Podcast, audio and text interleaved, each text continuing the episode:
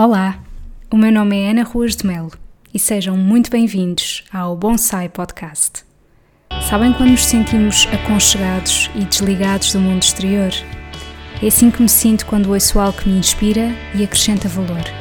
Se vos conseguir transmitir as boas energias que por aqui vão fluir, então cumpri o meu objetivo.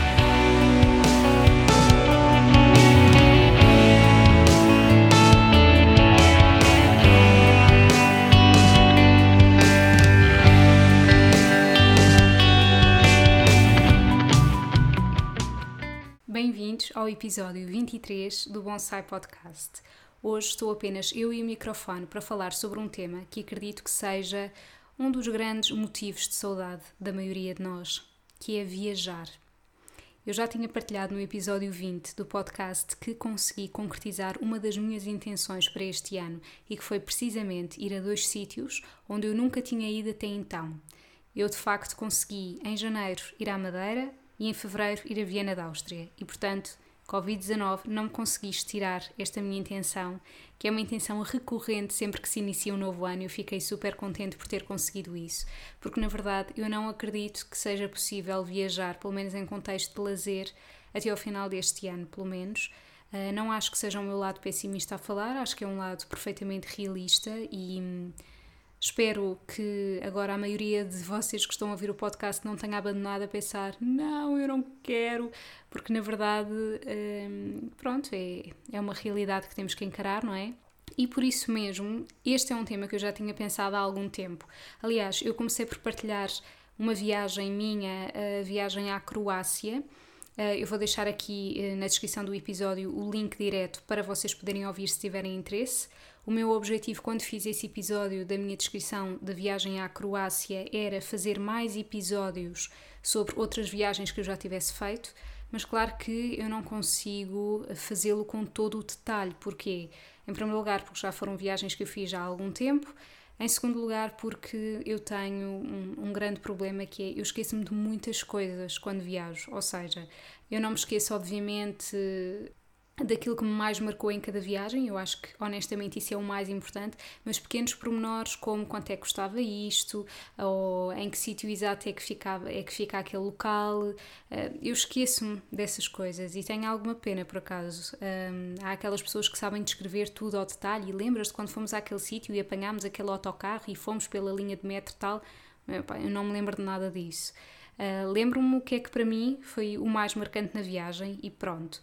Portanto, esse meu objetivo de, de, gravar vários episódios sobre cada viagem que eu tivesse feito caiu por, por água abaixo, não é? Porque eu não tinha informação suficiente e acabava por ser eh, muito pouco útil para quem ouvisse, e por isso decidi neste episódio condensar todas as viagens que eu já fiz, falar um bocadinho sobre elas, dizer-vos o que é que me marcou mais e também mostrar aqui o lado uh, com mais graça, que ao fim e ao cabo uh, é aquilo que, que muitas das vezes mais recordamos nas viagens e que acho que também é muito partilhar e hum, achei que seria uma boa altura para trazer este tema, porque também estamos a precisar um bocadinho deste tipo de, de conteúdos. Eu, pelo menos, são um tipo de conteúdos que eu gosto de ouvir. E porque viajar é ótimo e havemos com certeza de ter eh, oportunidade para voltar a fazer isso e muito mais. Então, eu vou começar por partilhar convosco a primeira viagem de todas que eu fiz fora de Portugal, porque pronto, dentro de Portugal não, não vou contar com as viagens que fiz ainda em pequena dentro do nosso país, porque nem eu próprio me lembro. Portanto, eu vou começar a partilhar as viagens desde que me lembro de ser gente e, e que tenham trazido algum conteúdo para a minha vida. Não menosprezando, obviamente, todas as outras que ficaram para trás e que terão sido, claro, importantes para a pessoa que eu sou hoje e para o meu crescimento e desenvolvimento. Em 2007, portanto tinha eu 17 anos, aliás, nessa altura tinha 16, fui fazer a minha primeira viagem para fora de Portugal, que foi a Itália. Nessa altura, a filha de uma amiga da minha mãe estava a fazer Erasmus em Pádua e hum, surgiu a possibilidade de nós irmos à Itália para visitá-la e fizemos então quatro cidades. Fomos a Pádua, Bolonha, Veneza e Florença. E aquilo que eu gostava de partilhar nesta viagem é que a pessoa que eu sou hoje não tem nada a ver com a pessoa que eu era há uns bons anos atrás, mas nada a ver mesmo. E vocês já vão perceber porque ao longo deste episódio. Em primeiro lugar, eu lembro-me que neste dia eu para já estava super hesitante em ir nesta viagem porque hum, eu tinha que faltar às aulas, porque achava que não era prudente, porque, hum, enfim, achava que não era a altura certa. Lembro-me que apanhei o avião depois de um teste de matemática, que por acaso me correu particularmente bem, e a professora disse-me: tens que apanhar um voo mais vezes, porque o teste correu-te muito bem. Lembro-me destas palavras. E, hum, portanto, a seguir ao teste fui para o aeroporto e fui então para a Itália, sendo que a primeira paragem foi de facto em Pádua. Mas eu não sentia que estava a fazer a coisa certa, não, não estava muito esperta ainda para as viagens e eu acredito que cada um tenha o seu timing e eu naquela altura não estava muito para aí virada. Qual foi a primeira impressão que eu tive? E isto é, é uma conclusão que eu tiro passados todos estes anos e após outras experiências. É que para mim é mesmo muito importante eu ter um plano da minha viagem, é eu fazer um roteiro, porque quando eu sei que é alguém que me vai dizer os sítios para onde eu vou e o que é que eu vou explorar, eu não tenho tanto interesse. Portanto, eu gosto exatamente de planear como é que a minha viagem vai ser, porque é isso que me cria entusiasmo e me vai fazer pensar: boa, amanhã era o dia de eu visitar isto ou aquilo outro. Quando isso não está no meu controlo, entre aspas, eu perco um bocadinho o interesse, porque, ok, vou-me deixar ir. E foi isso que eu senti quando comparado com outras viagens que eu fiz depois disso. Logo naquela altura eu tive a consciência que a gastronomia italiana não é das minhas favoritas e eu já relatei aqui várias vezes esse aspecto que sei que é uma grande surpresa para a maioria das pessoas. É verdade, eu não sou aquela pessoa fã de pizzas e massas, é um tipo de comida que me enjoa facilmente. Atenção que tenho perfeita consciência que a gastronomia italiana é muito mais do que isso. E naquela altura até tenho muita pena de não me lembrar ao pormenor tanta coisa, porque por ter tido um, a grande sorte de estar com alguém que estava lá a viver, em contexto de Erasmus, eu lembro-me perfeitamente que ela nos mostrou uh, vários restaurantes e foi connosco a vários sítios que muito provavelmente só os locais é que conhecem, portanto, nada daquele típico restaurante turista. Infelizmente eu não me lembro é, é do que é que eu comi, lembro-me é que não era uh, um tipo de comida que que me deixasse de boca aberta e me fizesse uau, isto é excelente, adoro. Não. Essa foi, portanto, a minha primeira experiência. Lembro-me de, de todas estas cidades uh, ter gostado muito de Florença, achei lindíssimo. Depois disso, eu se calhar não, não me vou lembrar assim tudo de forma cronológica, mas depois disso, sim, lembro-me que foi o próximo destino foi Barcelona, que fui com uma amiga minha em agosto. Portanto, Claro que eu me lembro que passei o maior calor da minha vida, mas isso era super expectável. E o que é que eu me lembro de Barcelona e qual foi o maior impacto dessa viagem na minha vida? Senti-me verdadeiramente insegura, por acaso. Uh, andei sempre com a mochila à frente, em vez de ser nas costas, coisa que em Itália em 2007 eu não me lembro de eu ter feito. E lembro-me de sentir que, mesmo com esse cuidado, eu sentia que havia muitas pessoas que olhavam uh, numa intenção de tentar roubar alguma coisa. Se calhar foi no período em que eu fui, não faço ideia. E outro dos grandes aspectos que mudaram na minha vida foi que eu, nessa altura, estupidamente, não ia conhecer um país ou uma cidade com o intuito de descobrir mais sobre a gastronomia desse local, que é coisa que eu agora adoro. O que é que eu tentava fazer? Algo que eu acho que muitas pessoas fazem, que é tentar mimetizar os seus costumes noutro país. Ou seja, eu fui para Barcelona e nem sequer me interessei em saber o que é que era típico daquela cidade de se comer. Não, eu, ok, isto é pizza, é barato, vamos comer. Foi aí que eu descobri ingenuamente que o McDonald's é diferente consoante o país onde estejamos apesar da base ser mais ou menos idêntica, mas há coisas que variam, porque comemos no McDonald's e eu odeio McDonald's. E não estou a dizer isto porque sou nutricionista, eu nunca gostei, mesmo em criança. Uh, Sentia-me sempre mal disposta. E, e, portanto, eu não comi nada típico, o que é uma pena. Lembro-me de ter ido ao mercado, sim senhor, um mercado giríssimo, mas de resto, em termos de comidas, não. E isto foi de facto uma grande evolução em mim. Eu, em 2013, não tinha grande interesse em perceber o que é que os outros povos comiam e o que é que era típico desse, desses locais, o que é uma pena. Que eu acho que hoje em dia, sem dúvida que para mim isso é um dos grandes focos de atração quando eu vou viajar. Portanto, isto é a maior prova do quanto nós podemos mudar ao longo da vida. E eu perdi muito por não ter tido esse, um, essa consciência mais cedo. No entanto, acredito que as coisas acontecem ao seu tempo e eu, nessa altura, de facto, ainda não estava tão desperta para isso. Acho que uh, pessoas que eu conheci depois disso e um, outro tipo de relações que eu tive me permitiram, de facto, abrir mais os horizontes. E eu acho que quanto mais nós viajamos, mais, van, mais vamos abrindo os nossos horizontes e a nossa cabeça já não consegue nunca mais voltar ao tamanho que era originalmente. Claro que numa metáfora, não é? Mas eh, é impossível, porque nós vamos começando a perceber que aquilo que nós somos, os nossos costumes, os nossos hábitos, são um pontinho uh, super pequenino no meio do universo todo e começamos a perceber que, bolas, para além daquilo a que eu estou habituado e do meu mundinho, existem tantas outras coisas diferentes e igualmente interessantes. E isso realmente traz imensa curiosidade e traz aquela vontade de querer descobrir mais, mais e mais. Em 2014, eu fui a Praga e a Budapeste e foi assim a primeira grande viagem em que eu tive uh, aquele poder de escrever o roteiro, de decidir para onde é que eu quero ir uh, e adorei. Aí sim eu já fui em busca de comidas típicas e achei que eles eram excelentes uh, na confecção de sobremesas e também na própria confecção dos outros pratos. Gostei imenso daquilo que comi. Lembro-me perfeitamente de. e nunca mais consegui um sabor igual àquele.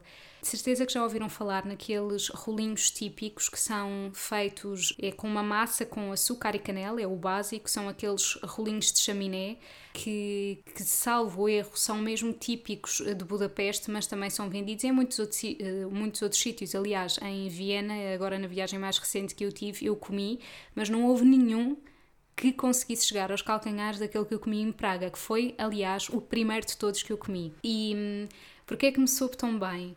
Porque hum, nesta viagem eu fui com a minha mãe, estava a chover torrencialmente nesse dia e nós parámos num cafezinho em que tinha esses bolos e aquilo tem um cheiro incrível e estivemos a apreciar aquilo debaixo de umas arcadas enquanto chovia.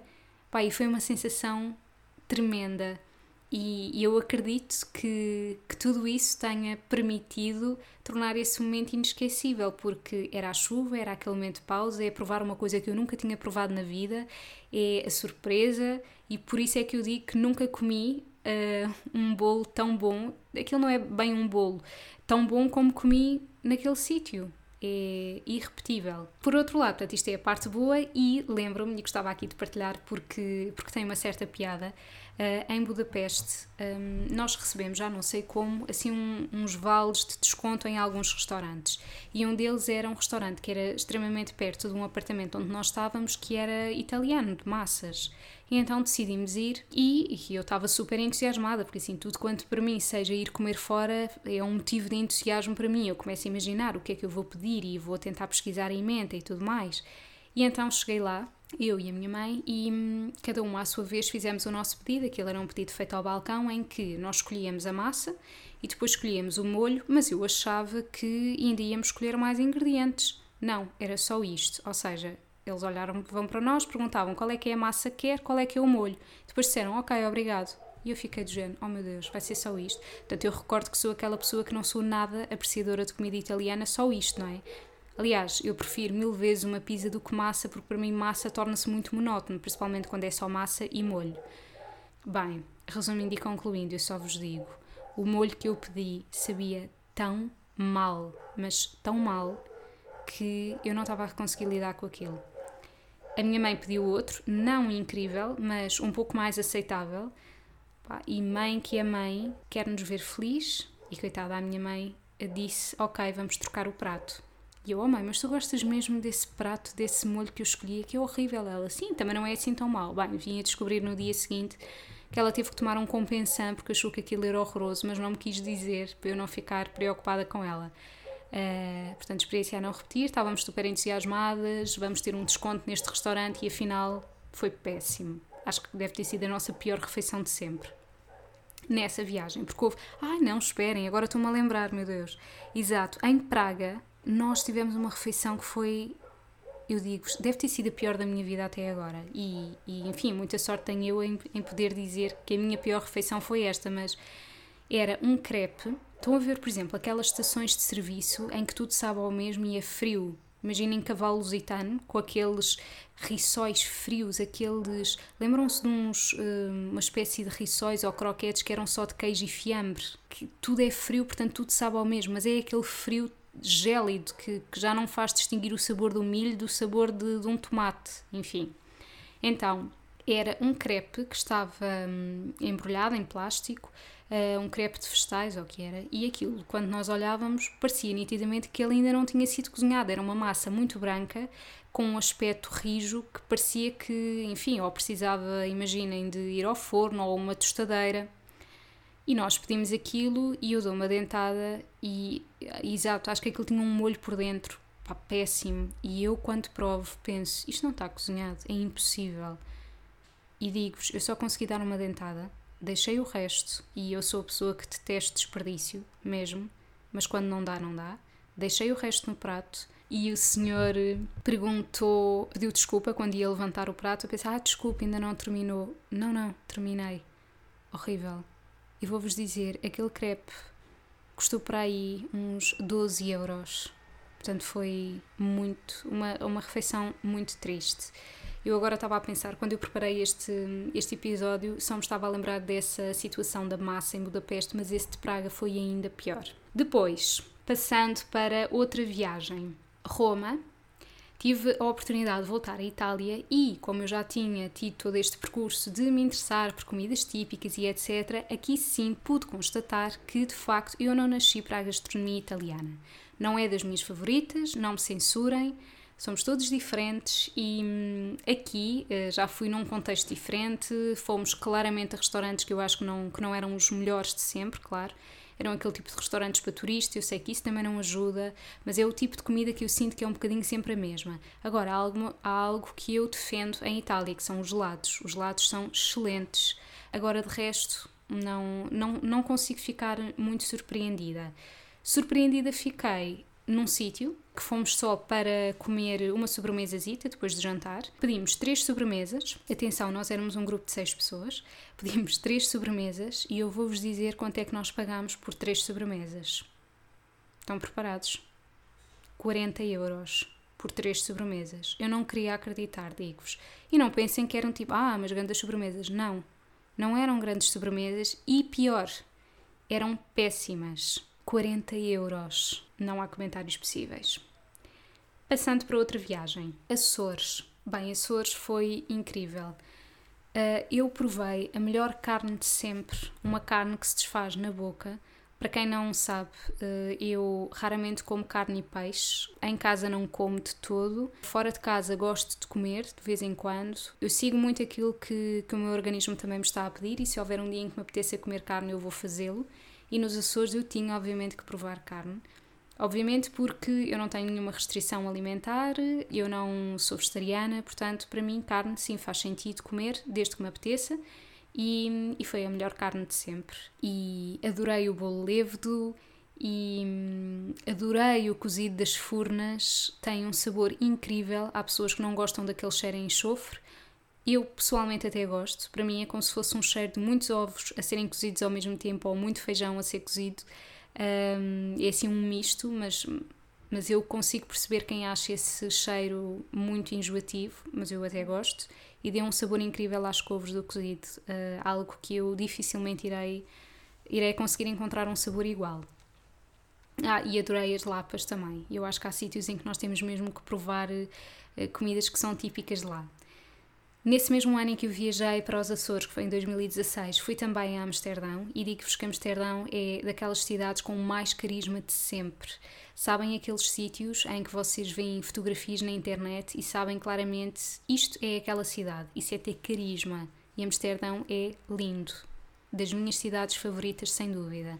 Tive o grande privilégio de visitar a casa de Anne Frank e perceber o quão claustrofóbico deve ter sido durante aquele tempo todo eu hum, tinha o, livro, tinha o Diário de Anne Frank uh, para ler há imenso tempo. Lembro-me de, quando era criança, tentar ler e nunca consegui. Sempre foi um livro que me deu um bocado de medo, honestamente. Se calhar porque eu tinha consciência uh, do quão pesado aquilo era, porque na verdade tratava-se de alguém que estava escondida uh, em tempos muito difíceis e, e portanto, eu, eu tinha percepção de quando estava a ler aquilo, não era a mesma coisa de um diário de, de uma menina que, enfim, estivesse a falar sobre os seus namoricos e que fosse para a escola normal normalmente não era. Não é? E, portanto, foi, sempre foi um livro que me deu uma sensação muito de medo e insegurança. E hum, foi só em 2016, quando eu fiz esta viagem a Amsterdão, que eu ganhei coragem para ler o Diário de Anne Frank e gostei imenso. E, e é uma experiência que eu aconselho a todas as pessoas.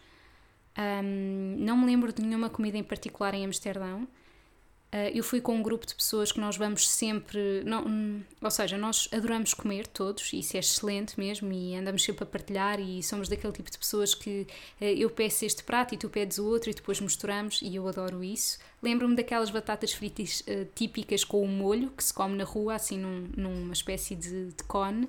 Comemos muitas panquecas, não me perguntem como, mas, mas é verdade. Aliás, existe uma casa de panquecas muito próximo da casa da Anne Frank e que tinha panquecas muito boas, salgadas e doces. E, e, pronto, Amsterdão acho que é mesmo. Eu sou daquelas pessoas que não gosto muito de repetir sítios, porque acho que a sensação nunca vai ser a mesma, não é? Não há aquele efeito surpresa. Mas como eu fui em Amsterdão em novembro, eu gostava imenso de voltar a ir, mas noutra altura, na primavera, porque acho que deve ter uma envolvência muito diferente. Depois, em 2017, fui a Madrid. A primeira vez que, que eu tinha decidido ir à Espanha, uh, portanto, fui a Barcelona, como vos disse, em 2013. E depois, em 2017, fui a Madrid e, hum, bem, um calor abrasador outra vez. Fui em junho, salvo erro, exato. E grande peripécia no meio de tudo isto é que um, eu fui com uma amiga minha, que aliás já esteve aqui no podcast, e nós falámos uh, um bocadinho sobre a nossa viagem, é a Maria Marrecas. Eu vou deixar também aqui o link na descrição do episódio. E um, houve um sítio onde nós fomos em que decidimos pedir uma pizza que dizia que era pizza para três pessoas, e nós pensámos, boa, isto vai dar perfeitamente para dividir. Aquela pizza era um, um retângulo, opá, que eu digo-vos que eu não sei quantos centímetros media, mas para três pessoas não era de certeza, aquilo era para uma e era pouco. Pronto, eu sou uma pessoa que gosto de comer, mas, mas também tenho noção das porções, não é? Também sou nutricionista e tenho noção disso. Aquilo não era para três pessoas. Portanto, foi quando, nós, quando nos apresentam aquilo, nós pensamos: oh meu Deus, não estou a acreditar. Foi assim a grande peripécia da pizza para três pessoas e depois também pedimos uma paella de frango para duas pessoas. A quantidade de frango que lá tinha era o equivalente ao tamanho da palma de uma mão para duas pessoas mesmo. Atenção, que sou a primeira defensora que devemos reduzir o consumo de carne, por bem da nossa saúde e do planeta, mas aquilo era demais. Enfim, entre Madrid e Barcelona, já agora comparando, não consigo comparar muito bem os dois sítios. Acho que Barcelona é uma cidade mais interessante, acho que tem mais sítios para ver e, e também pela situação geográfica, acho que é, é mais interessante. Mas eu acho que, que é sempre importante nós visitarmos vários sítios e, e acho que nunca um sítio nunca substitui o outro, faz parte de, do mesmo país e, e, são, são locais muito diferentes, até mesmo em termos de, de, língua e da forma como nos abordam, por isso acho que vale a pena visitar os dois. Nesse mesmo ano, 2017, eu fiz a primeira grande viagem que mais fora da caixa de sempre, que foi Islândia. Islândia é o sítio onde não há nada, entre aspas, e ao mesmo tempo há tudo. Aqui na Islândia Definitivamente eu não comi comidas típicas. Vários motivos. Para já, a comida é muito cara, mesmo a fruta no supermercado é extremamente cara. Nós só comemos basicamente bananas e num dia na loucura decidimos comprar uma lata de pêssego em calda e eu descobri uma mais barata que, claro, não tinha aquela coisinha para conseguirmos abrir e, portanto, foi com uma faca que tentámos abrir, uh, famintos por uma fruta diferente, cheia de açúcar, certo? Que não a banana. Uh, nesta viagem à Islândia, nós levámos imensa comida de casa, aqueles hambúrgueres vegetarianos em vácuo, que eu digo-vos, eu nunca mais consegui voltar a comer, nem eu, nem nenhum amigo meu que foi nesta viagem. Nós ganhámos uma aversão àquilo porque basicamente era sempre o nosso jantar ou almoço. Chegámos a almoçar um dia bolachas de arroz, banana e manteiga de amendoim, é verdade. Com isto eu não vos quero estar a dar a imagem de que ai, na Islândia não há nada. Não, não é bem isso. Mas de facto hum, não há, claro, com a mesma frequência com que vocês encontram noutros sítios. Há sítios em que literalmente não há nada. E portanto é muito importante que a pessoa vá prevenida de casa. E eu fui com amigos meus que são vegan e, portanto, optámos por este tipo de soluções. Eu, claro que poderia ter optado por outras, mas uh, é um tipo de alimentação com a qual eu também me identifico e gosto e, portanto, não me fez confusão alguma e adorei a experiência. O que é que eu vos posso dizer em relação à Islândia? Houve imensas peripécias nesta viagem, mas eu também não vou alongar muito porque este foi um, um dos conteúdos uh, do primeiro episódio aqui do podcast com a Ana Marta de Matos. Também vou deixar aqui o link na descrição do episódio. Uh, tivemos muitas peripécias nesta viagem, mas aquilo que eu mais uh, trago disso foi, sem dúvida, é um sítio que parece outro planeta. Eu aconselho muitíssimo a todas as pessoas irem, que estejam preparadas para verem coisas que nunca viram na vossa vida, que estejam preparadas para estar no meio do nada e conseguirem sentir que às vezes isso é tudo. Às vezes nós achamos que precisamos disto, disto e daquele outro para viver, e depois, quando vemos sítios como estes, percebemos que se calhar não precisamos assim de tanto. E mesmo todas as coisas que aconteceram nesta viagem, seja termos que ficar a dormir no carro porque houve uma estrada, uma ponte que ruiu no percurso que nós íamos fazer e ficámos sem alojamento, foram realmente situações que puseram à, à prova, que nos puseram à prova e que nos permitiram ver, pelo menos a mim, que eu sou capaz de mais coisas do que achava conseguir. Se me dissessem vais ter que dormir no meio do carro na Islândia com graus negativos, eu dizia, oh meu Deus. E na verdade, filo, uh, não posso dizer que adorei a experiência, mas fez parte e sobrevivi e, e está tudo bem e foi ótimo na mesma e, e certamente isso aconteceu com, com algum propósito. Adorei mesmo a viagem, aconselho muitíssimo. Depois fui a Londres Londres é daqueles sítios que eu sempre disse: quando eu for a Londres eu vou adorar. E eu não me enganei. Adorei. Aqui em Londres eu tive uma viagem um bocadinho particular porque eu fiquei em casa de pessoas. Pessoas essas que são portuguesas, mas que estão lá há muitos, muitos anos. E hum, isso teve coisas boas e más. O que é que teve de menos bom, digamos assim, é que eu também não provei comidas típicas, que é algo que eu gosto e nesta altura já mais do que eu estava com, com esse tipo de interesses. Comi muito pouco fora, percebem? Porque eu levava almoço já comigo preparado quando estava na rua, jantava sempre em casa e, portanto, acabei por não ter muito essa experiência.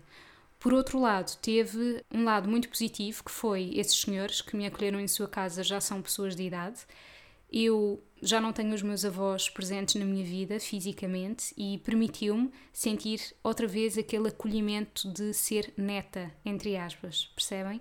Aquelas pessoas que têm aquele tempo todo do mundo para vocês, que têm gosto em cozinhar uma coisa fresca, sabem? Aquelas pessoas que, por exemplo, sobra comida e nós dizemos: Ah, mas isto dá para amanhã. E eles dizem: Não, não, para amanhã já não está fresco, eu vou fazer outra coisa. Eu depois como isto, mas para ti eu vou fazer uma coisa diferente.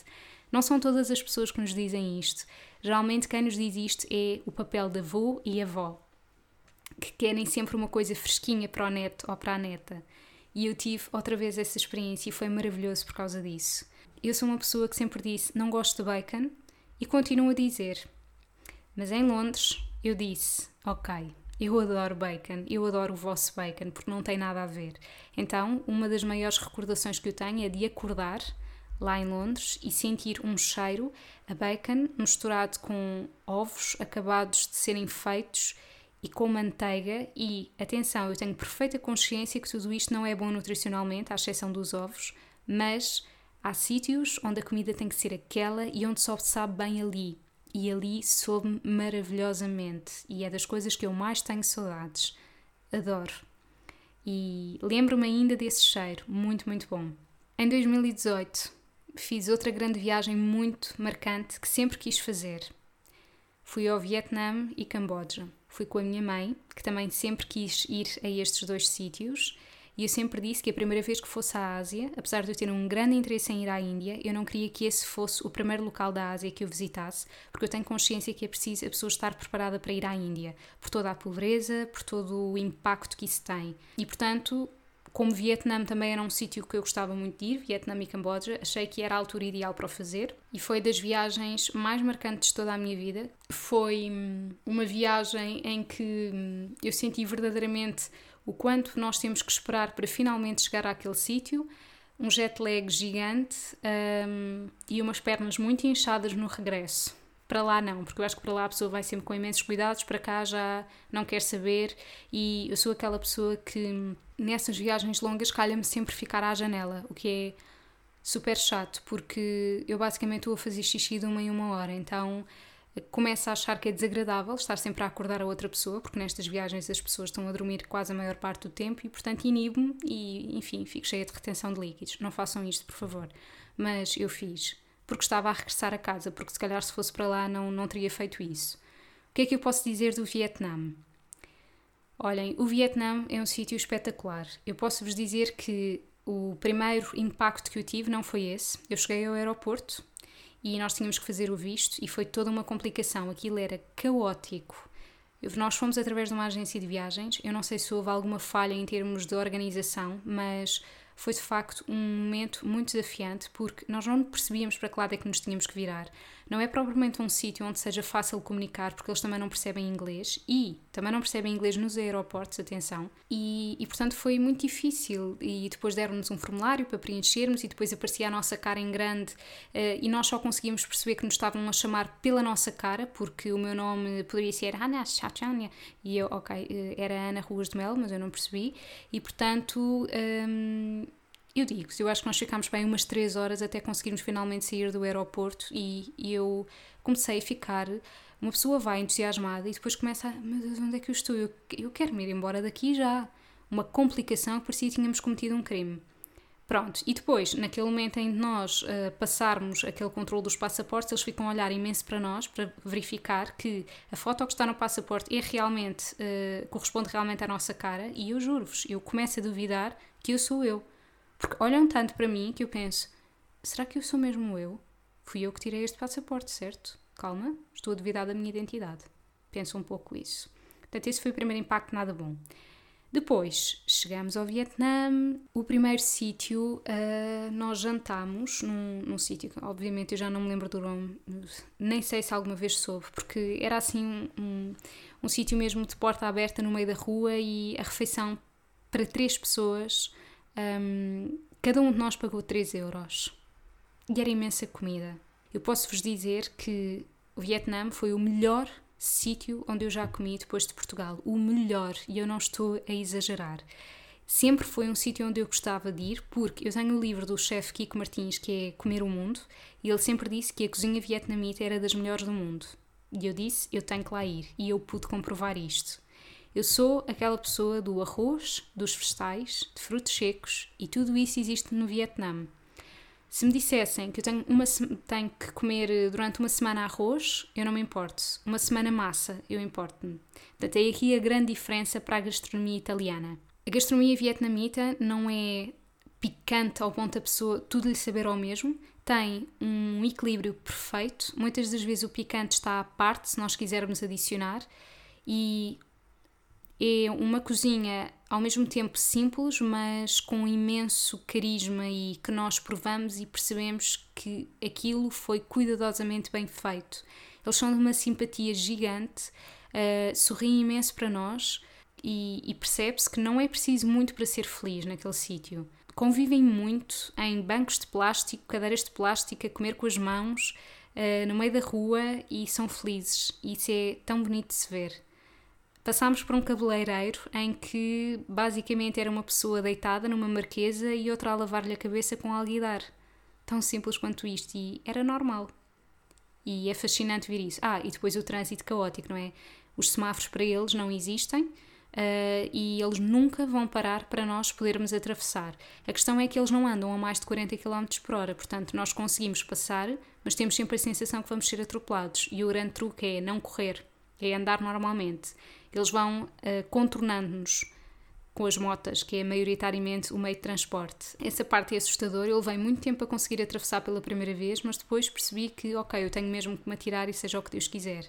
E, curiosamente, eles têm muito poucos acidentes. Eu não seria capaz de conduzir lá. Deus me livre. Camboja. O Camboja eu já não gostei tanto como o Vietnã. Eu acho que também um, esta viagem foi cerca de 15 dias, sim. Para o final eu também já estava um pouco mais cansada. É um tipo de clima que também cansa um bocado. Existe imensa umidade e calor. Uh, nós fomos em outubro, novembro, sim. Outubro. Existe imensa umidade e hum, é claro que ao longo do tempo eh, a pessoa também vai, vai ficando um pouco mais cansada, porque a verdade é que qualquer viagem cansa também, não é? Nós estamos sempre a conhecer, temos novos estímulos e etc. Como fomos, eh, como fomos através de uma agência, todos os dias às 8 da manhã já estávamos a sair de um sítio para ir visitar outro e parecendo que não, isso também é bastante cansativo. Agora, porque é que eu acho que não gostei tanto do Camboja? Porque existia mais um lado turístico eu senti, não eram tão genuínos a comida era excelente na mesma. Uh, eu também estava, se calhar, à espera de ver mais templos do que aqueles que vi, e, e, aí percebi que eu tenho que ir à Tailândia, porque, hum, entretanto, estava connosco outra pessoa que estava a viajar também através, uh, por acaso era de outra agência, mas que acabou por, um, por ter um percurso idêntico ao nosso e que já tinha ido à Tailândia e que disse: Não, na Tailândia é que tu vais encontrar aquilo que estás a descrever. E portanto fiquei com a certeza que quero lá ir e também queria muito, muito, muito ir à Índia. Entretanto, eh, estava aqui a fazer um, uma retrospectiva de tudo isto e esqueci-me de vos dizer que depois da viagem à Islândia eu fui à Noruega, mais propriamente a Oslo, e o grande primeiro impacto que eu tive foi o que é isto, do género, isto não é assim tão bonito, e sabem porquê? Porque eu tinha acabado de vir da Islândia e nem sequer tinha passado um mês. E eu acho que é muito importante nós darmos um espaçamento entre viagens, porque hum, até para conseguirmos apreender toda a beleza que vimos, e acreditem, para nós aprendermos toda a beleza da Islândia é preciso algum tempo. E foi muito precipitado eu ter ido a Oslo, mas era uma viagem que já estava marcada e eu não me arrependo minimamente, atenção. Uh, foi super giro Uh, só que, olha, estavam imensas coisas em obras e aí nós conseguimos chegar à conclusão de que, não menosprezando, obviamente, a Europa, mas às tantas as coisas são muito idênticas umas às outras. E quem vem da Islândia acha isso ainda mais, não é? Uh, e por acaso agora lembrei-me disto porque estava a falar no Vietnã e Camboja e achei que tivesse sido a seguir ao Vietnã e Camboja, porque foi assim uma viagem muito marcante para mim, mas não, foi a seguir à Islândia. Aí, uh, nessa viagem a Oslo, posso-vos dar uma experiência que foi: entramos num, num autocarro e eu perguntei ao senhor como é que se comprava os bilhetes e percebemos que era naquelas espécies de papelarias como se compra em Londres. E eu achava que poderia ser uh, diretamente como turista. E ele disse que não, mas que não fazia mal, que podíamos entrar. Então entramos e, obviamente, mas é, é, que eu sou sempre apanhada nestas coisas. Então nós não tínhamos bilhete, nenhuma de nós, e entra o pica. E eu tenho a excelente ideia de dizer: We have a problem. Pois, e ele, por acaso, de forma muito simpática, diz-nos: se não tem bilhete, tem que sair imediatamente. E eu, ok. E eu juro-vos, eu pensei: meu Deus, eu ia sendo presa na Noruega? Eu, claro que eu sou super exagerada, não é? Mas é que existem aqueles países super restritos, não é? Na, nas normas e nas regras, e eu pensei, vou acabar os meus dias aqui. Bem, felizmente tudo se resolveu, mas isto contado não tem assim tanta graça, mas no momento teve imensa, tanto que é uma das coisas que nós mais recordamos dessa viagem. Depois, voltando agora aqui um bocadinho, um, depois dessa viagem ao Vietnã e Camboja, em 2019 eu fui a Porto Santo e foi uma viagem muito especial para mim por todo o significado que teve. E Porto Santo tem umas queijadas excelentes que eu depois vim a descobrir que ainda são melhores na Madeira. É verdade. E agora aproveitando também para falar na Madeira em termos de comidas típicas, a espetada, o milho frito, Epá, adorei. Uh, os chicharros. Chicharros são muito parecidos com os nossos jaquinzinhos, mas são maiores e com mais espinhas. Eu posso-vos dizer que gosto mais de jaquinzinhos porque hum, são mais pequenininhos, são mais fáceis de comer, são mais agradáveis, mas também foi uma experiência que adorei. Caramujos. Caramujos parecem assim umas espécies de caracóis maiores. Também gosto mais de caracóis. Mas foi assim uma viagem muito boa, quer Porto Santo, quer Madeira. Porto Santo, aliás, já fui duas vezes e e gostei muito, é, recomendo vivamente. E finalmente, a última viagem, Viena da Áustria, que foi um sítio onde eu sempre quis ir. Em termos de gastronomia, posso-vos dizer que concluí que o schnitzel não é mais do que um panado. Claro que eu posso não ter ido assim aos melhores sítios de sempre, não é? Mas schnitzel, eh, eu acredito que seja incrível, mas não nos sítios onde eu comi. Portanto, é o equivalente para nós a um panado de frango ou de porco. E hum, portanto não fiquei fã desse prato, era, os, era dos mais baratos, os outros eram um bocado mais caros. Agora, o que é que foi mesmo, mesmo, mesmo incrível?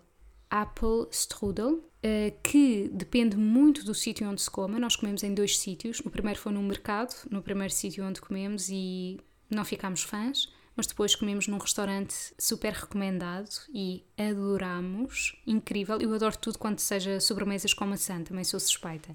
E depois comemos outra, e eu peço desde já desculpa pela minha pronúncia, porque eu não faço a mínima ideia se é assim que se chama, mas daquilo que eu leio é Kaisenschmarrn, que é uma espécie de panqueca toda desfeita, Ai, é incrível. E comemos em dois sítios. Comemos em Alstad, que é uma aldeia típica, muito, muito querida e que eu aconselho muito a vocês visitarem, mas não ficarem lá mais do que uma noite, ou idealmente só ficarem lá durante o dia e voltarem depois para, para outro local, porque aquilo não tem nada, ou seja, aquilo é super bonito, mas em termos de restauração muito fraca, também, se calhar, nós não fomos num momento muito bom em termos de turismo, que fomos em fevereiro, mas vimos-nos gregos para encontrar um restaurante aberto para comermos, porque não existe assim tanta procura, e aí provámos pela primeira vez esse Kaiser de Schmarrn, mas não estava nada bem feito. Pelo menos eu pensei assim: bem, se isto é uma sobremesa tão famosa, não tem grandes motivos para o ser, porque não é nada de especial.